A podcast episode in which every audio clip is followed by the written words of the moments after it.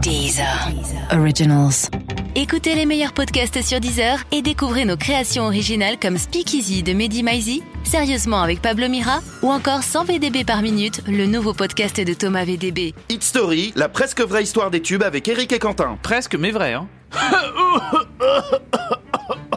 Ça va pas, professeur J'ai une extinction de voix, Corinne, saleté d'angine. Ah, Oh, mais c'est embêtant parce que les auditeurs sont là, comment on fait Eh bien, vous allez prendre ma place. Euh, euh, Quoi Moi, professeur Mais je ne sais pas si je suis capable de... écoutez, vous allez très bien vous en sortir. Euh, voici le grimoire, voici mes lunettes, et maintenant, lisez. Euh, Oh là là, comme c'est impressionnant Bon, eh bien, allons-y. Aujourd'hui, je vais vous raconter l'histoire de la chanson « Je me voyais déjà » de Charles Aznavour. J'étais bien là, professeur oui, oui, bon, parfait, allez, on avance. On est en 1961.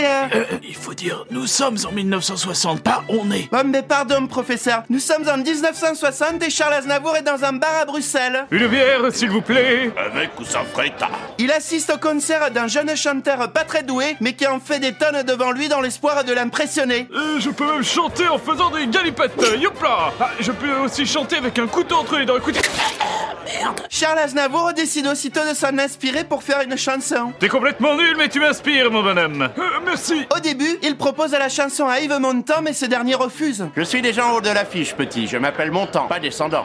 Jeu de mots rigolo. Bref, Charles Aznavour décide de le chanter lui-même en concert à l'Alhambra quelques mois plus tard. Ils me prennent tous de haut. Ils vont voir ce qu'ils vont voir. C'est un concert important. Tout Paris s'y est donné rendez-vous, notamment les critiques. Euh, J'ai hâte de dire que c'est nul. euh. Ouais, ça me ferait une super chronique. euh, À l'époque, peu de personnes croient en son talent. Edith Piaf elle-même avait dit à Aznavour Et mon petit gars, comme chanteur, t'y arriveras jamais. Et franchement, ce n'est pas très gentil quand même. hein. Corinne, votre avis, on s'en fout un peu, ça n'a rien à voir avec le récit. Mais enfin, professeur, je fais ce que je veux, c'est moi qui raconte. De toute façon, je suis jamais assez bien pour vous. Vous n'êtes qu'un misogyne. Moi, je veux dire aux auditeurs ce que vous faites de votre argent, la drogue et tout et tout et tout. Euh, euh, oui, bon, allez, Corinne, pardon, je vous présente mes excuses, on oublie, racontez votre histoire. Alors, pour chanter à l'Alhambra, Aznavour prépare une mise en scène spéciale où tout en chantant, il mime un artiste qui se prépare pour son spectacle. Et à la fin du concert, Quoi, qu'est-ce qui se passe, dites-moi à la fin du concert, Bon, bah, dites-moi, Corinne eh bien c'est une standing ovation. Cette chanson entre dans les grands classiques de la chanson. Charles Aznavour devient une star et gagne beaucoup d'argent.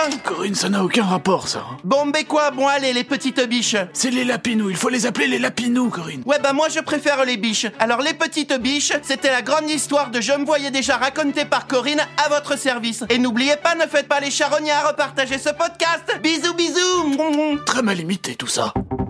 Deezer. Originals.